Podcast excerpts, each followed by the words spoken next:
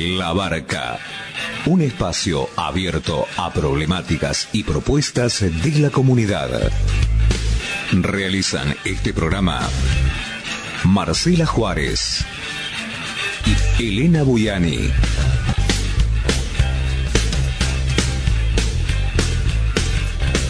Depende de vos a qué puerto querés llegar.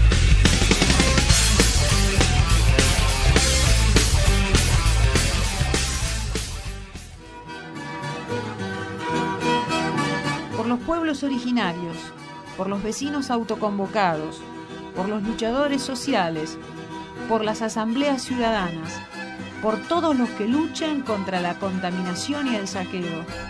Por el otro bicentenario, el bicentenario de los pueblos.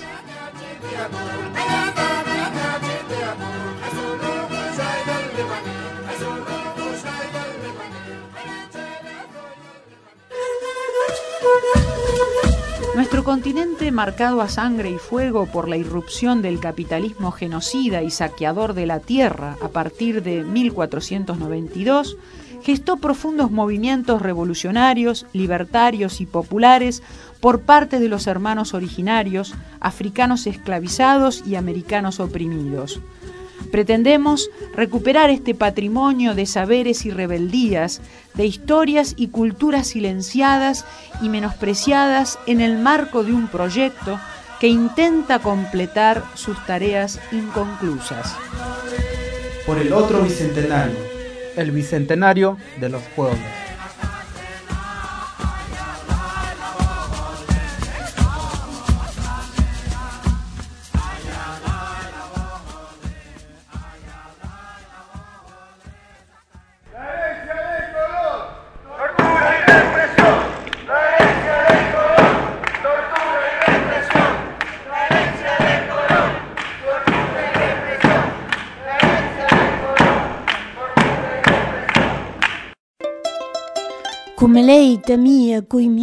Estoy diciendo bienvenidos en la lengua de los mapuche, el mapuzugún.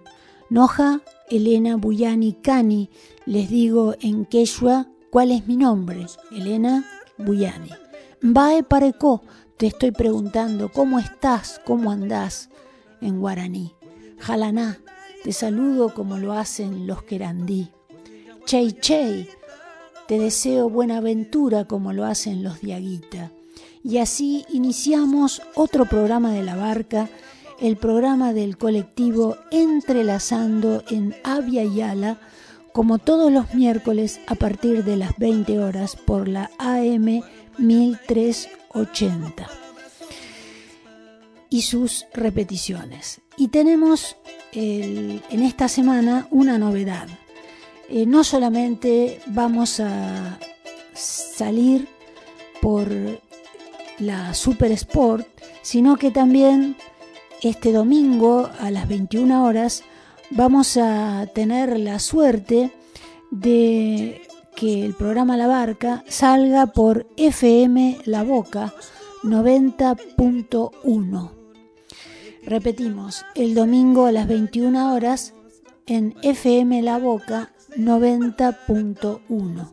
Y esto se lo debemos específicamente a nuestro queridísimo amigo, el escritor y naturalista Arturo Avellaneda, y al director de la radio FM La Boca, Javier González.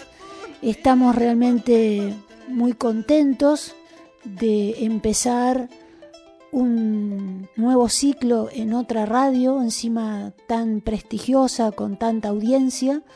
Nos pone muy contentos y espero que eh, podamos compartir aún más todo lo que contamos desde aquí, desde la barca, el programa del colectivo Entrelazando en Avia Yala, que ustedes saben muy bien que nosotros siempre estamos contando las realidades ocultas no solo de nuestro continente, sino también de este país denominado colonialmente Argentina. Así que muchísimas gracias a Arturo Avellaneda, al director de FM La Boca, Javier González, por darnos esta oportunidad. Así que a partir de esta semana, el domingo a las 21 horas, vamos a estar, además de estar por la AM 1380, vamos a estar por FM La Boca 90.1. Vayamos al contenido del programa del día de hoy. Ustedes saben que Entrelazando Navia y Ala no solamente tiene un programa de radio, que sino también realiza documentales. Y en estos momentos estamos terminando uno cuyo título todavía no está muy definido, pero probablemente el título que quede es El Paraná en llamas. El título previo que se estaba barajando era La vida y la muerte en el río Paraná. Bueno, la cuestión es que este documental cuenta qué es lo que le pasa a los isleños, qué le pasa a los ribereños, a los que viven en las costas del, del delta del río Paraná, específicamente. Y mm, en este documental hay ustedes saben que se graba muchísimo material y después se elige porque no se puede colocar todos los testimonios porque es imposible. Los tiempos de imagen no son los mismos tiempos que los de audio, los de las entrevistas, son tiempos diferentes. Y eh, editando este material hemos encontrado dos testimonios que desgraciadamente tuvimos que cortar precisamente por la duración del documental. Y dos de los testimonios que ustedes van a escuchar van a tener la gran suerte de escuchar completos, porque nos parece que es una obligación que ustedes los escuchen. Eh, eh, son dos testimonios.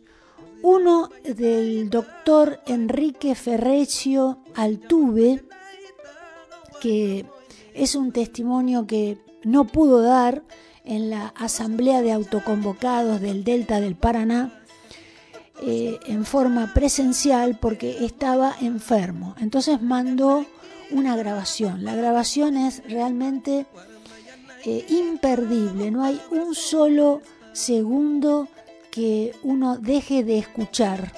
Es fundamental este material por las cosas que cuenta, por las realidades que el doctor Ferrecio, que es abogado, denuncia en, esta, en este audio que preparó para la primer asamblea de vecinos autoconvocados del Delta del Paraná, que aparece eh, sintética en el documental y que realmente es histórica, porque ahí se descubre la proximidad de, las, de los cuestionamientos, la proximidad de las luchas, la comunión, la necesidad de unidad, bueno, un montón de cuestiones en las que encontramos siempre atrás a nuestro queridísimo Raúl Quirino, que eh, él está eh, luchando por la unidad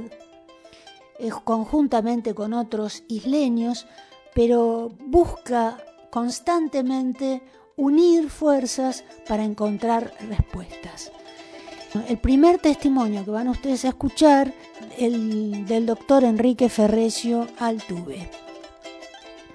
Y después, el otro testimonio que realmente nos pareció completísimo, interesante de escuchar, es el de María Mercedes de la Torre, que es integrante de la Asamblea Vecinal de Ramallo y que también eh, es imperdible, ¿no? no hay un solo minuto donde no obtengan ustedes al escuchar esta presentación en, en la asamblea de María Mercedes, un minuto donde no sea algo importante o trascendente de escuchar. Así que en primer término eh, vamos a, compartir con ustedes las palabras del doctor Enrique Ferrecio Altuve, que eh, de acuerdo a lo que solicitó eh, nuestro queridísimo Raúl Quirino, que es una especie de alma mater de todo este movimiento de vecinos autoconvocados, que le pedía por favor que hablara sobre la posesión territorial de los isleños. Pero fíjense ustedes el alcance que tiene este testimonio. Lo escuchamos. Buenos días a la Asamblea del Paraná eh, con rumbo al, al Parlamento isleño. Mi nombre es Enrique Ferrecio. Yo tengo la suerte de haber podido estudiar yo soy doctor en ciencias veterinarias, que me recibí siendo joven, hace unos 50 años. Y de grande estudié abogacía porque había mucha gente con problemas y se me ocurrió y, pude y tuve tiempo de recibirme de abogado en el año 2000. Más o menos yo tenía unos 50 años. Ahora tengo 73. Ya estoy en la parte final del tobogán de la vida. Así que primero que nada quiero mandar un afectuoso saludo a todos ustedes y en especial a Raúl Quirino, que con su impulso, con su fuerza, con su capacidad, ha podido organizar esta asamblea, que no es fácil. Y me solicitó que hablara sobre la posesión comunitaria. Yo iba a ir, pero me han surgido problemas. Íbamos a ir con un grupo de gente de nuestra asamblea, que se llama Asamblea Río de la Plata Cuenca Internacional Posesión Comunitaria, que somos los únicos que estamos accionando judicialmente, pero se nos complicaron, se nos complicaron las cosas para ir, incluso los isleños que me acompañaban, el viento parece que les rompió las casitas, una parte de caños de agua, bueno. Entonces voy a hacer esta primera o sencilla expresión de lo que me pide este Raúl Quirino para que exprese en esta asamblea en forma oral. Y me dijo que hable sobre el tema de la posesión comunitaria. Nosotros estamos defendiendo prácticamente gratuitamente a los isleños desde el 2008, porque el municipio de Tigre, cuando se encontraba Sergio Massa, el gobierno de la provincia de Buenos Aires, que estaba Daniel Scioli, y presidente, al que todos ya ustedes conocen, agredieron a los isleños para hacer barrios privados. Este barrio se llama Colony Park. Les quemaron las viviendas, se las trozaron con, con las eh, motosierras y me llevaron a ver el lugar y le dije, mire, acá lo que queda es una denuncia, que hagamos una denuncia. No querían, tenían miedo, no sabían, qué es lo que nos pasa a todos. Y yo siendo abogado también tenía miedo. Es más, después de un año de hacer las denuncias, yo creía que ya entre una cosa y otra la habían cajoneado porque había llegado a corte la causa. Fíjense qué interesante que los jueces de provincia no le quisieron tomar la denuncia porque decía que era competencia federal y los jueces de federal, en especial la doctora Rosalgado Salgado y el fiscal, que estaba en ese momento, fiscal federal, decía que era competencia provincial. Cuando hay un problema de competencias, sube directamente a corte. Después de un año que yo pensé que ya estaba todo perdido, la corte dijo, si están elevando el río, si hay mojones en el río, si están poniendo tablones en el río, se está alterando la navegación, se está alterando la velocidad y dirección de las aguas, se está modificando, con lo cual es competencia federal. Y ahí empezamos la lucha en el fuero federal. Y después de unos años conseguimos parar las obras, pero de varios años no es una pelea fácil. ¿Qué quiero decir con esto? Que las conductas de los particulares, de los funcionarios públicos o de lo que fuera cuando se convierten en crimen, hay que ir a la Administración de Justicia a plantearlos. Ese es el único lugar. Entonces conseguimos pararlo y ahora estamos en instancia de juicio oral recién, después de tanto tiempo, si desde el 2008 hasta la fecha, ya han pasado unos 15, 17 años, ¿qué pasa? Ya hay denegación de justicia. Últimamente los empresarios apelaron ante, corte porque dicen que no hay delito, que ya prescribió, está en corte, por supuesto que nosotros también apelamos, y estamos a la espera de corte para ir a juicio oral, porque la instancia que estamos nosotros es, la de juicio oral, pero se sigue demorando. Con la cual, aparte de que no nos queda otra de ir a la Administración de Justicia, es muy difícil. Por eso hay que estar todos unidos, porque cuando es un tema de población, la agresión que sufre un hombre es una cosa, pero la agresión que sufre una población por parte del Estado, como está sucediendo contra los isleños, es un crimen de lesa humanidad, porque es un Estado que agrega agrede a una población. Se llama crimen de lesa humanidad conforme el Estatuto de Roma de la Corte Penal Internacional. Y es ahí donde estamos intentando llegar, pero para llegar ahí hay que pasar por todas las instancias del país. Les digo esto porque el tema no es fácil y es de difícil comprensión incluso para los abogados, mucho más para los isleños. Por eso escribimos un manual, que lo tiene Raúl, que tratamos de explicar lo más sencillamente posible cuáles son los derechos del isleño. Y ahí está el tema de la posesión. Como el río Paraná, en su delta, este río es un, río navegable. Ustedes ven pasar grandes buques. Es un río navegable. Internacional, porque abarca varios países. Colindante de frontera, porque divide Argentina, este, de, de Brasil, de Paraguay. O sea que es un río navegable internacional colindante y de frontera.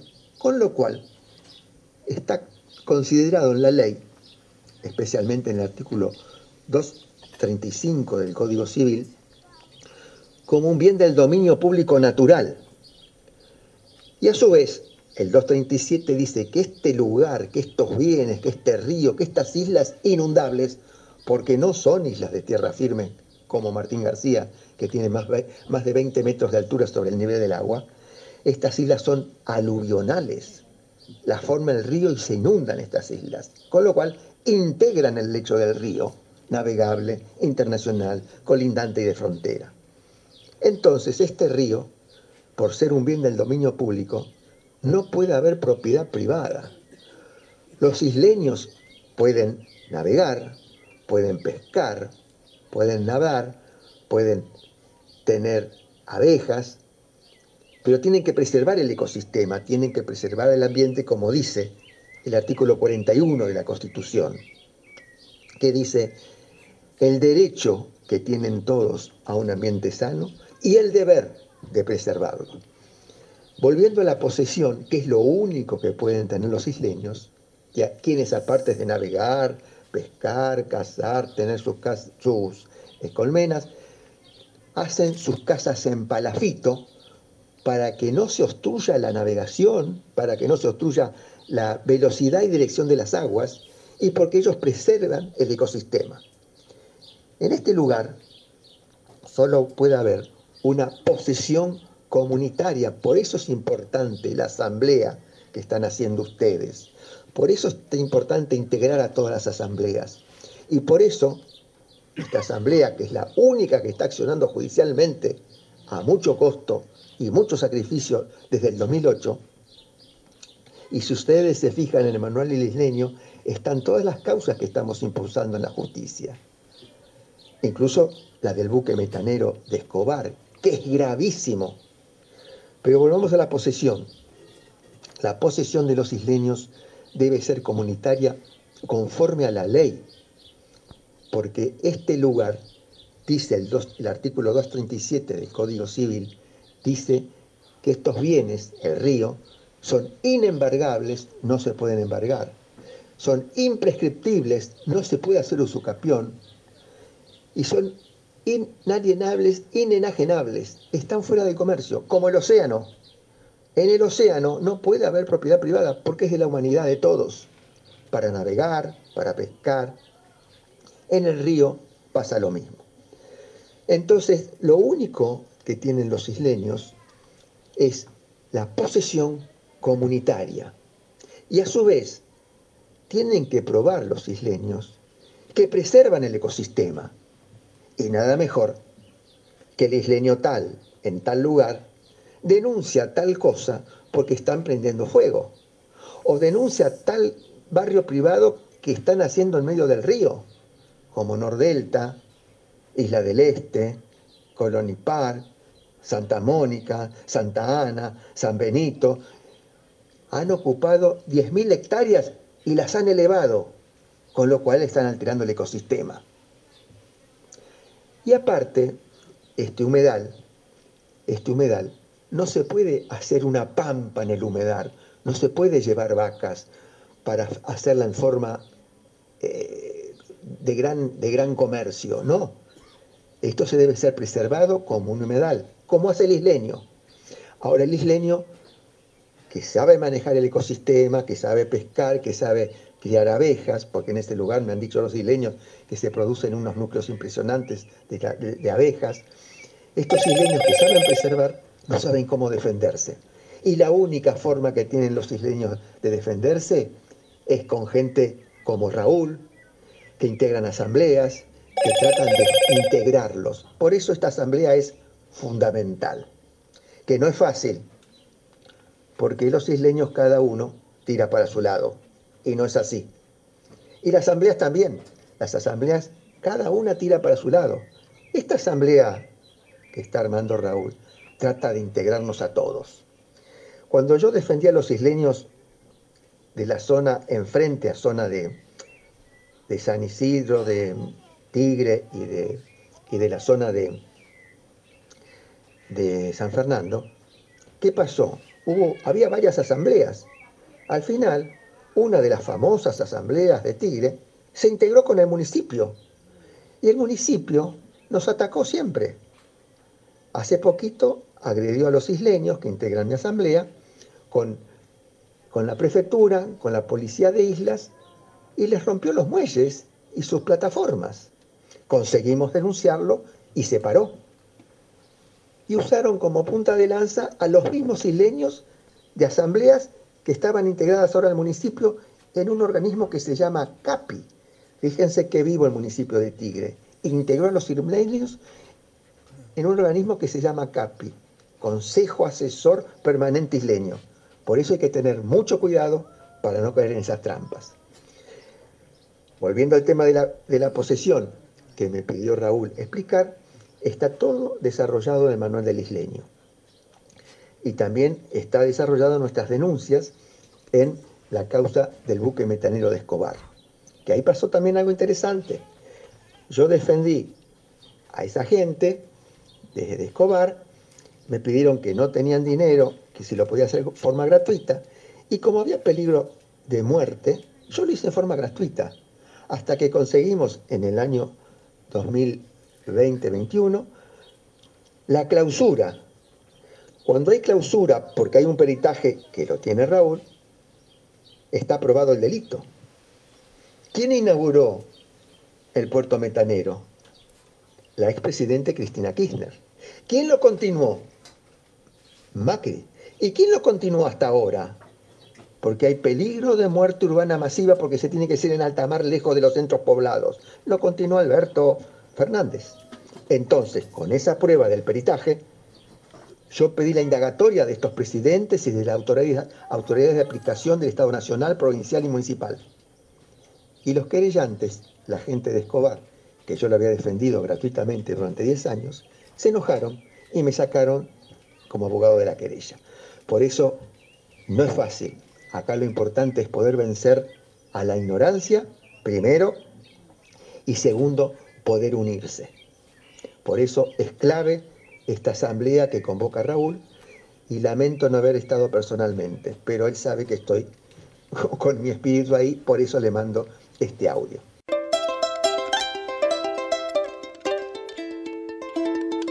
Acabas de escuchar las palabras grabadas del doctor Enrique Ferrecio Altuve, que eh, no estuvo presente en la eh, primer asamblea de autoconvocados del Delta del Paraná, pero sí envió esta grabación que acabas de escuchar completa y te habrás dado cuenta la trascendencia que tiene y por qué quisimos pasarla en el programa de la barca entera, sin cortar. Y ahora vamos a escuchar las palabras en esa misma asamblea de María Mercedes de la Torre, que es representante de la Asamblea Vecinal de Ramallo. Eh, mi nombre es María Mercedes de la Torre, eh, soy integrante de la Asamblea Vecinal Ramallo y por supuesto vivo en Ramallo. Eh, yo me anoté y gracias a la colaboración de mi compañera y compañero Fernanda y Oscar, que viajaron conmigo, me anoté una serie de, cuestiones que, porque son unas cuantas cosas que tengo que mencionar. Em, en principio, con respecto al tema de la isla y de los habitantes de la isla en Ramallo, tenemos que decir que en realidad solamente la isla que conocemos como la isla Las Hermanas pertenece o digamos está en comodato entregada al municipio de Ramallo por la provincia de Buenos Aires. El resto de las islas que están frente a Ramallo pertenecen a la provincia de Entre Ríos.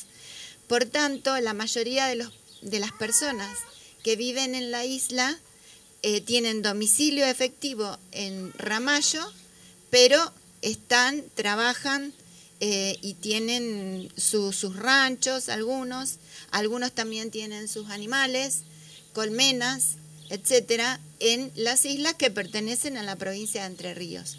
Eso ya de por sí genera una situación bastante complicada porque son dos jurisdicciones diferentes, ¿no? Eso por un lado.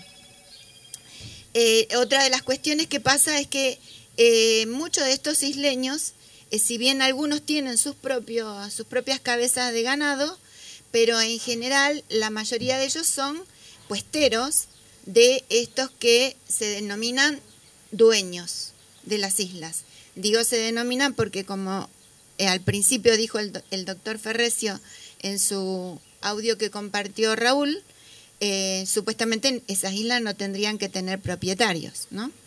Entonces, eh, ocurre que estas personas, en muchas situaciones que ocurren,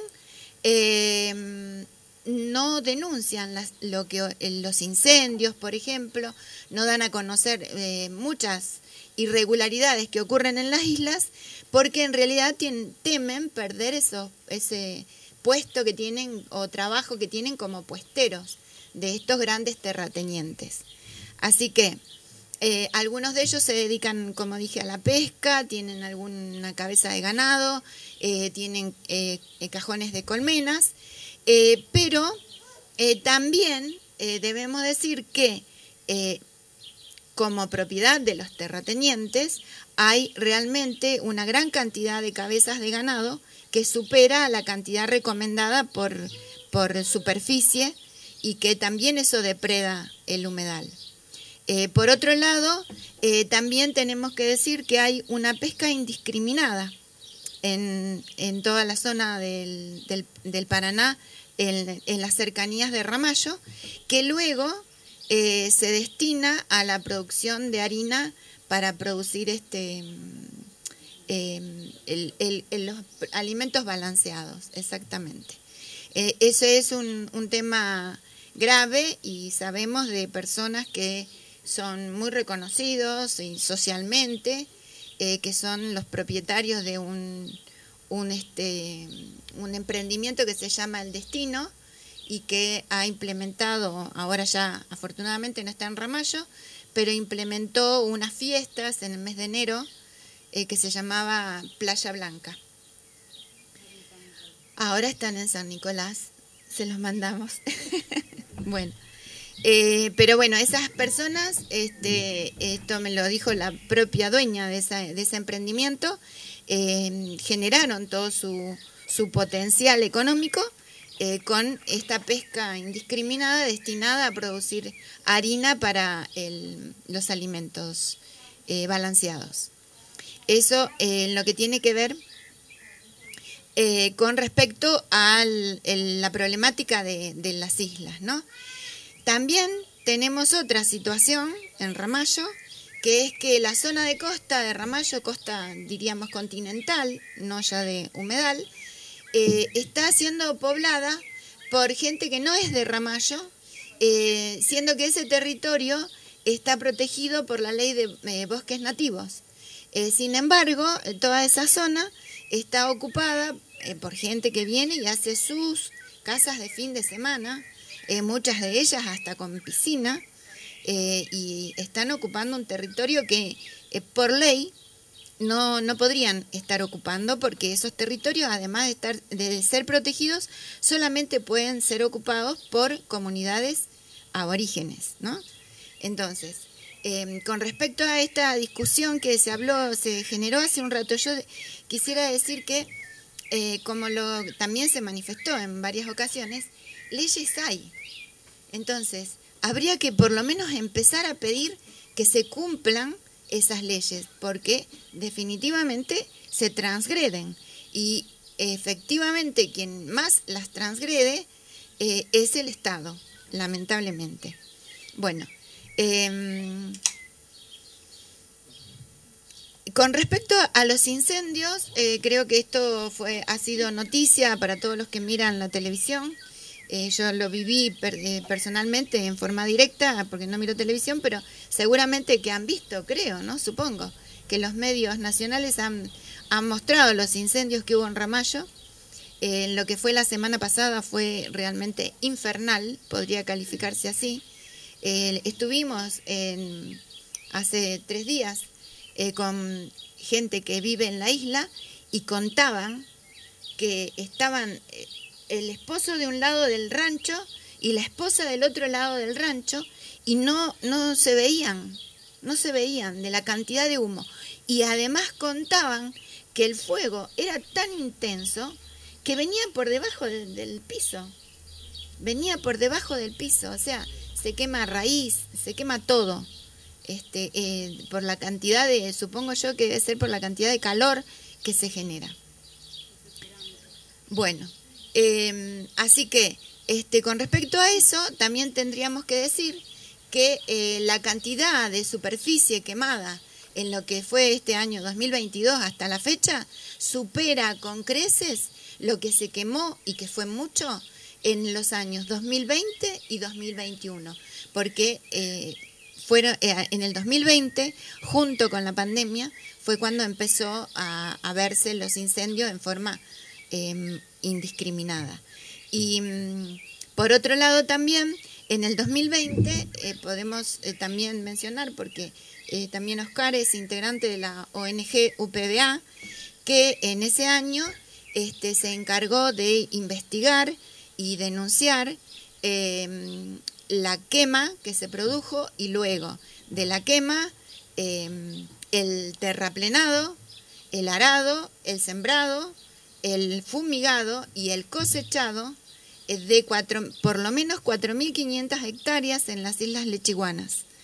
Em, esto está documentado y esto eh, fue eh, presentado em, ante el Juzgado Federal de Paraná, que es justamente la que ahora hace poquito también el ministro de la Nación presenta en el mismo juzgado y sobre el mismo territorio creo también con las mismas pruebas, creo, porque se sigue trabajando ese, ese territorio con maquinarias terraplenando, porque supuestamente viene una creciente, entonces tienen que defenderse ellos. Bueno, eh, otra de las cosas que también tenemos que decir, que eh, efectivamente los eh, vemos nosotros cuando se inicia un incendio, que la forma en que se inicia y por el color del humo es negro, por tanto está marcando que está siendo alimentado con un comburente que es un hidrocarburo. Así que no, no, no queda, nadie puede decir, hoy en día creo que ya nadie pone en, tela de juicio que sean intencionales, ¿no? Pero efectivamente eso nosotros lo vemos. Em, nosotros en Ramallo, eh, ante esta situación y ante una situación específica que vivimos, ah, creo en el mes de septiembre, eh, que se estaba quemando la reserva municipal de Ramallo, em, y la verdad es que desesperados, justamente habíamos estado, habíamos establecido contacto con un vecino de Ramallo, pero que vive en Córdoba y que integra las brigadas contra incendio en Córdoba, eh, él nos había estado diciendo algunas de las medidas que ellos toman como brigadistas. Entonces, cuando sale, salta en el, en el grupo de chat de la asamblea vecinal eh, que se está quemando la reserva, y que era eh, la que la primera que lo vio fue Fernanda. Este, entonces, bueno, ahí nos empezamos todos a, alborotar y a desesperar y él empezó a tirarnos ideas, qué podíamos hacer. Imagínense, nosotros no tenemos idea de nada, no tenemos recursos de nada. Y nos dijo, bueno, lleven baldes, lleven trapos, este, lleven buen calzado, este, lleven eh, ropa que los proteja. Y más o menos con lo que pudimos fuimos este, con las mm, latas de pintura que llevaba Fernanda en la camioneta de ella, cargamos agua en el río y empezamos con eso a, mojar los trapos y a, empezar a pagar lo que podíamos apagar. Eh, ya eh, poquito antes de esto, pero antes había llegado Fernanda, llegaron los bomberos. Al principio estuvieron un poco distantes de nosotros, eh, pero luego aceptaron que nosotros estábamos ahí para colaborar y ellos empezaron a apagar con la motobomba este, los, el fuego vivo y nosotros seguíamos con otros chicos que estaban y con palas, le, ellos indicaron que se les tirara tierra y nosotros con este cortando con, machete, Fernanda, con palas, echando agua con los trapos y demás, y así pudimos ayudar hasta que ese día se apagó efectivamente, colaborativamente entre bomberos y nosotros. Que nosotros éramos, ¿qué? Seis. Y los bomberos serían diez, más o menos. Bueno, eh, pero la reserva se quemó bastante y mm, a los dos días hubo otro incendio, pero este incendio, la reserva está entre un, un, astillero y Bunge. Al día siguiente el, el incendio, a los dos días, fue contra el límite que da a Bunge. Ese día apareció un helicóptero hidrante, tiraron agua con una bolsa, fueron los bomberos, fue, vinieron los bomberos de San Nicolás, vinieron los bomberos de Pérez Millán, los de, los de, mm, bueno, los bomberos de todos lados, más los de Ramallo, eh, se hizo presente el intendente, y la, la empresa era Bunge, no era de él la reserva era, era de él, se podría decir, porque él es el intendente de Ramallo, pero la reserva no apareció. Así que eh, em, esto también muestra em, cómo nosotros no tenemos en realidad a quién recurrir. Es más, cuando se hace algún tipo de reclamo, ellos empiezan a decir, pero si nosotros mandamos carta, pero si nosotros hicimos notas, nosotros hicimos esto, ¿cómo nos dicen? Son los son los este, las víctimas ellos porque mandaron una carta y se quedaron ahí esperando una respuesta.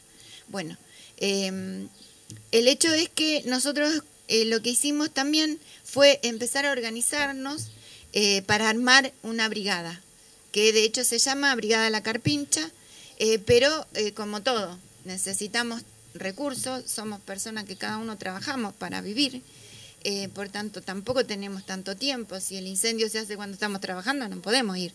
Podrá ir alguno. Este, se necesita calzado, se necesita bombas de agua, se necesita antiparra, se necesita ropa gruesa, etcétera, etcétera, etcétera. Por tanto, estamos ahí incipientes, con ganas, pero con pocos recursos para poder enfrentar estas situaciones. Em, así que bueno, eso por un lado. Por otro lado, y que no es, que es algo muy importante, eh, nosotros, no sé si ustedes están enterados, en el mes de, mm, de, enero hicimos con otros vecinos que hoy no están acá presentes, Damián sí nos acompañó, em, eh, hicimos un corte simbólico al, em, Oscar también estuvo, un corte simbólico al río Paraná, eh, porque se estaba dragando em, para que enfrente de Ramallo, entre Ramallo y la isla de las Hermanas, transitaran los buques Panamax o Plus o Plus Panamax, que antes transitaban por detrás de la isla, no frente a Ramallo. Este dragado se estaba haciendo sin este, un estudio de impacto ambiental y sin em, hacer, hacer audiencias públicas, sin una consulta popular. Em, por tanto, la ley determina que cualquier trabajo de esta envergadura tiene que tener, eh, pasar por estas, estas instancias de tener un estudio de impacto ambiental y eh, la, audiencia pública. Así que nosotros escudándonos en eso, eh, reclamábamos que se parara el dragado. Em, los concejales y el intendente, es como que no estaban en Ramallo, era enero, estarían de vacaciones, no sé qué, ninguno dijo nada. Eh, sí, algunos dijeron que fueron allá y sacaron una foto con el ministro de Transporte o con los de la Administración General de Puertos. Eh, eso hicieron. Eh, entonces mostraron en la foto que estuvieron y que se ocuparon. De hecho, este, luego que nosotros hicimos esto, tuvimos el apoyo también de, de la gente de Social 21, de mucha gente. Em, en realidad podemos decir que tuvimos más apoyo de gente de afuera que de, que de Ramallo propiamente. Este, pero, eh, y gracias a todo eso, efectivamente hubo un tiempo en el cual el dragado se paró. Este, pero hubo una persona, que no me acuerdo ahora el nombre, es un periodista, pero que además tiene intereses en una empresa de transporte de carga vía marítima y que vive en Miami, el señor. Eh, y él escribió un artículo en el Cronista Comercial donde dijo que cinco ambientalistas de Ramallo este, habían hecho este, una, una actividad ahí en el río y que por eso la Administración General de Puerto había parado el dragado. Bueno, y tiene un apellido raro el hombre, no me acuerdo, sinceramente. Ajá, sí, es argentino, sí. Ajá, bueno, sí, no, no tengo este, no, no, no gasto tampoco ningún, ni un bit en guardar el apellido. Sí. Sí, sí. Sí. Bueno, este señor escribió eso y dijo que cinco ambientalistas de Ramallo habían parado el dragado. Y este, entonces, claro, la Administración General de Puertos, ¿qué hizo? Y volvió otra vez a mandar el dragado. Ahí empezaron nuevamente, eh, continuaron con el dragado y de hecho hoy día transitan este, estos grandes buques enfrente de Ramallo, que nosotros, pero que además ya se ha demostrado y se ha visto que se han caído ranchos de la, de la isla Las Hermanas, este, que un buque quedó varado a los pocos días de empezar a transitar por ahí, quedó varado, desconocemos qué pasó, pero nadie, nadie reportó nada, es como que no pasó eso.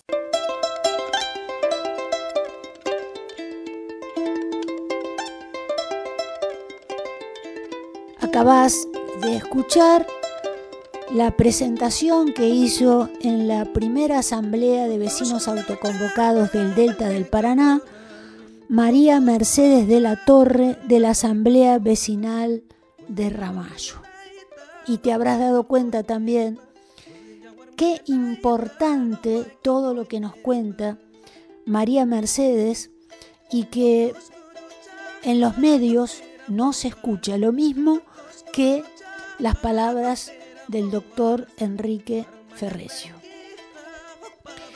Y bueno, ya no nos queda mucho más programa, lo único que te decimos es que ahora tenemos la suerte de aparecer en otra radio, en FM La Boca 90.1 los domingos a las 21 horas, así que escuchanos desde ahí.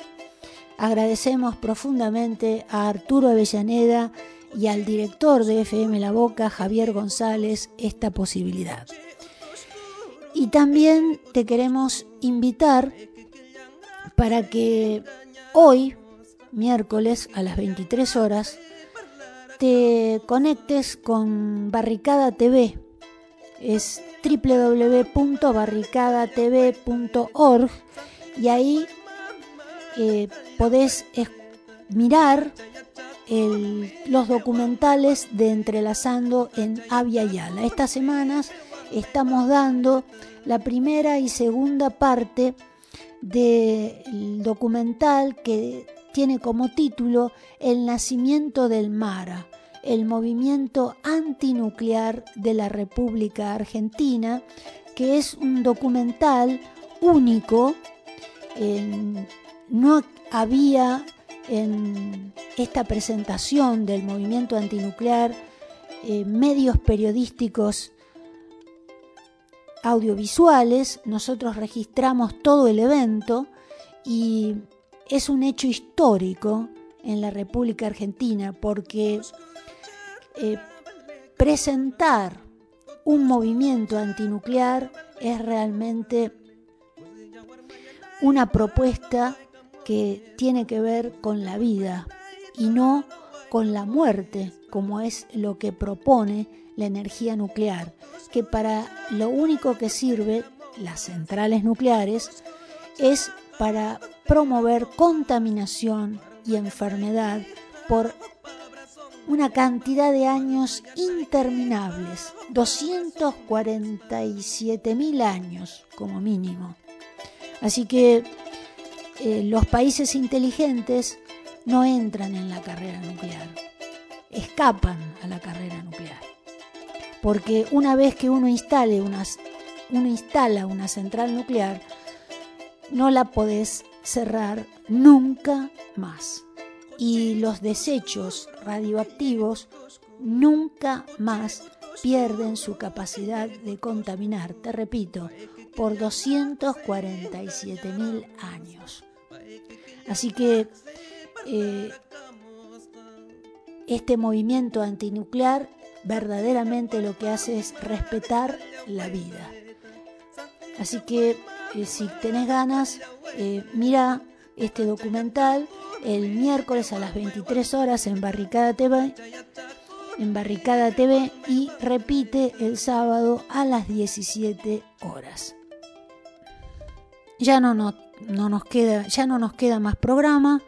Lo único que nos queda por decir es Nanechepa, que en la lengua de los wichí quiere decir levantémonos, pongámonos de pie, alcémonos de una vez por todas para ser libres de una vez.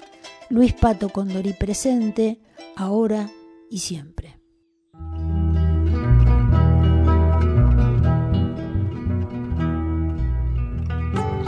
La magnitud de los emprendimientos de megaminería a cielo abierto ponen en peligro a todas las cuencas hídricas de nuestro continente. La cuenca del río de la Plata, la cuenca del río Amazonas, los acuíferos, los glaciares, cada montaña de la cordillera de los Andes, la selva amazónica, el pulmón de nuestro mundo. A esto le sumamos los emprendimientos de megaminería en zonas centrales y la agroindustria, equivale a más transgénicos y pesticidas en las llanuras. La destrucción es masiva y no tiene fronteras. Está en riesgo toda la biodiversidad, no solo continental, sino también planetaria. ¿Para qué? Para que unos pocos obtengan ganancias y poder a costa de la vida de todos nosotros. Aviala resiste, se une, propone. Aviala es el nombre indígena de nuestro continente. Campaña continental a favor de la Pachamama y en contra de la mega minería a cielo abierto. Lo que le pasa a uno le pasa a todos. Entrelazando en Avia Yala.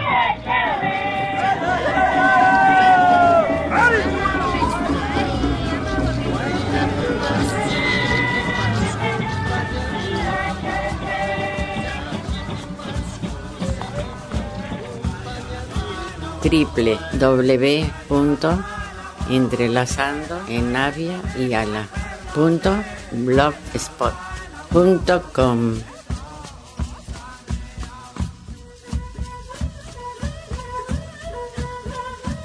Somos tierra que anda.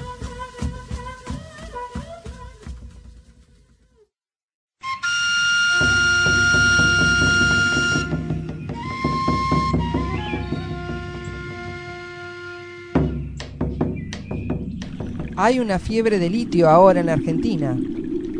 Están desembarcando mineras en Catamarca, Salta y Jujuy con el propósito de saquear los recursos naturales sin importar los impactos ambientales que produzcan. La explotación del litio que utilizan y que las potencias usan para fines militares es evaporítica, o sea, que están evaporando nuestras reservas hídricas. Por eso los pueblos indígenas y nosotros, juntos podemos, en un ambiente sano, nos estamos organizando para resistir este avance. Necesitamos la ayuda y el apoyo de todos. Difundí la problemática. No a la mega minería a cielo abierto. Participá, defendé a la Pachamama. Protege al agua. Protege tu futuro, el de tus hijos y nietos. Si no, ¿a quién vas a proteger? Para más información, entra a nuestra página de Facebook. Juntos podemos en un ambiente sano.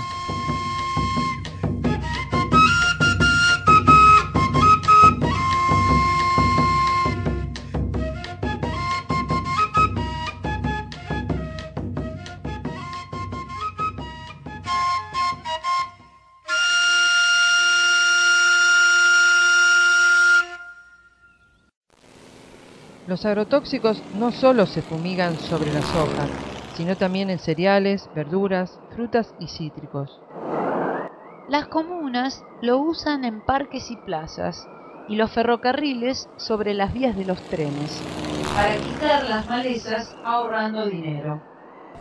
Basta de fumigarnos, basta de enfermarnos. Por la salud, basta de matarnos. Por la autonomía alimentaria. Por la semilla criolla por la biodiversidad.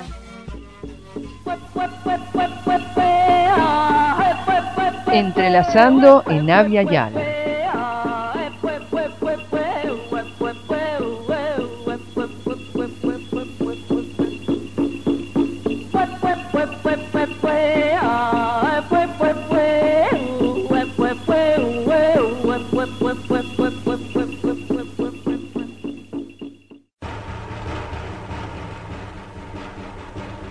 No somos dueños de la tierra, sino parte de ella.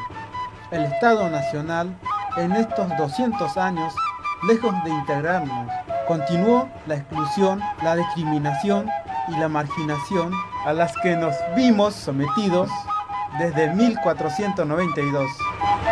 Por la libertad, por el otro bicentenario, el bicentenario de los pueblos.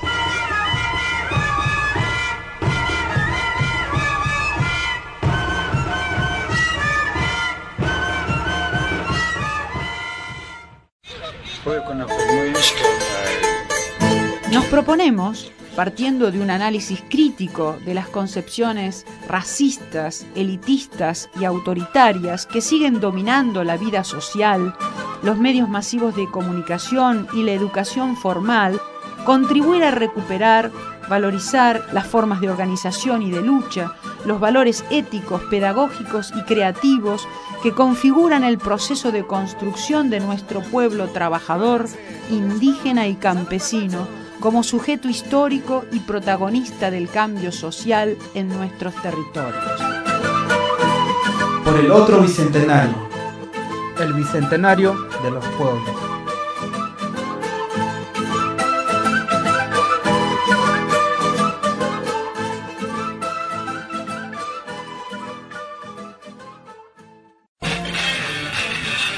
La Barca. Un espacio abierto a problemáticas y propuestas de la comunidad. Realizan este programa Marcela Juárez y Elena Buyani.